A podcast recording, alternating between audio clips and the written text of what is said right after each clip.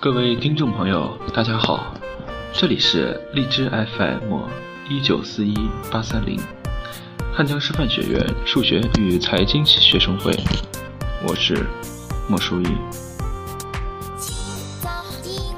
今天给大家带来的是说话的力量。自从我意识到说话在生活中产生积极的影响，我就开始注意这方面的锻炼。直到现在毕业后工作多年，我非常庆幸当年自己坚持锻炼口才，否则我的工作和生活想必并没有现在这么顺利。正如 TVB 那句常用的台词，也就是米兰达法则：你有权保持沉默，但你所说的一切将成为呈堂证供。是的，你可以不说话，但你会说话跟不说话，将会影响你生活好坏的呈堂证供。把自己从能说话变成会说话，再变到说好话。一旦你掌握到个中的诀窍，你就会领略到说话对我们的用处。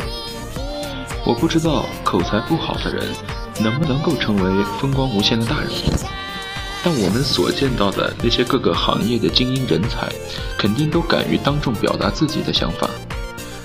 一个人在工作上取得的成功，只有百分之十五取决于知识和技能。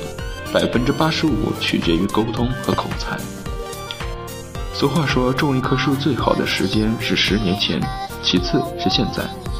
你不必等到真正觉得口才对你有用的时候才去锻炼，现在开始先锻炼，以后你一定会感受到说话的力量。好的口才一定要由三个方面组成：良好的心态、熟练的技巧和储备的知识。良好的心态就是自信和胆量，熟练的技巧是表达方法和应变能力，储备的知识是专业知识和常规知识。拥有好心态，懂得运用技巧加上知识的支撑，才能组成有效的口才。三个要素从不同层面上影响着我们说话的能力。有些人私底下口若悬河，面对人群的时候却哑口无言，就是因为缺乏胆量，不够自信。有些人平时心态挺好的，却说起话来总是词不达意，就是缺乏某种表达能力。有些人胆量有了，也敢于开口了，却说出的话并没有什么内容，感觉印象不深，就是缺乏相应的知识，肚子里没有墨水，或者缺乏阅历，无事可说。所以，提高自己的口才，一定要从这三个方面着手锻炼。先说说如何培养成良好的心态，要先提高自己的心理素质。不敢在人面前自如说话，说穿了就是缺乏胆量，自信心不足。为什么缺乏勇气呢？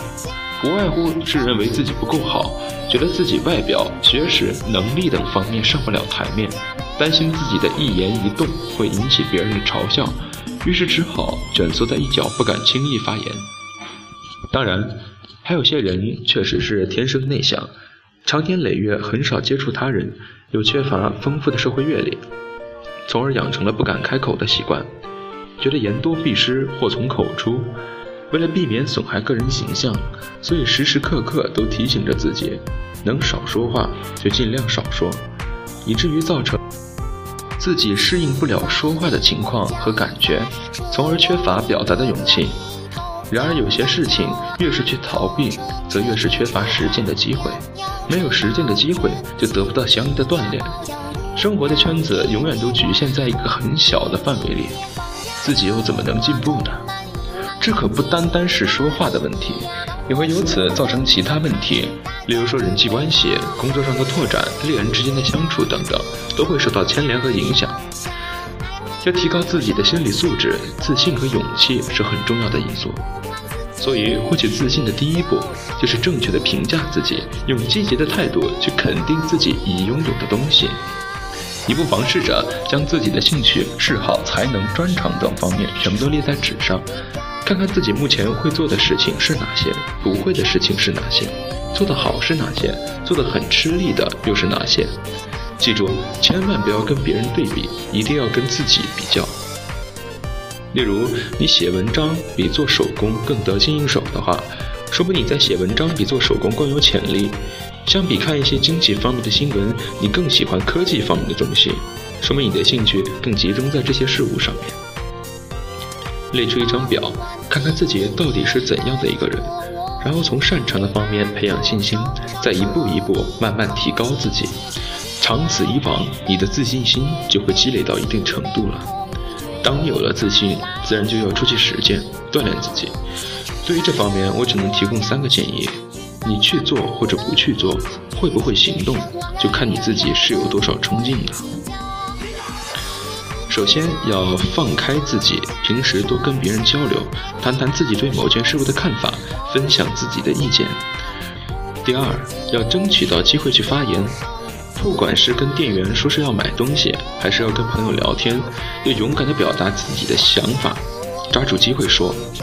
第三，要多多参加社团的活动，积极参加一些社会组织的活动，熟悉人群的感觉，在人群中多说多练，任何一个人都是你锻炼的对象。好的，今天就先给大家介绍这么多关于锻炼说话技巧的方法。如果说你觉得这些方法对你有用的话，那么就可以继续收听我下一期的内容。今天的节目就先到这里。这里是荔枝 SM 一九四一八三零汉江师范学院数学与财经系学生会电台。喜欢我们的小耳朵可以订阅我们，有任何问题都可以和我们一起讨论。我们下次再见。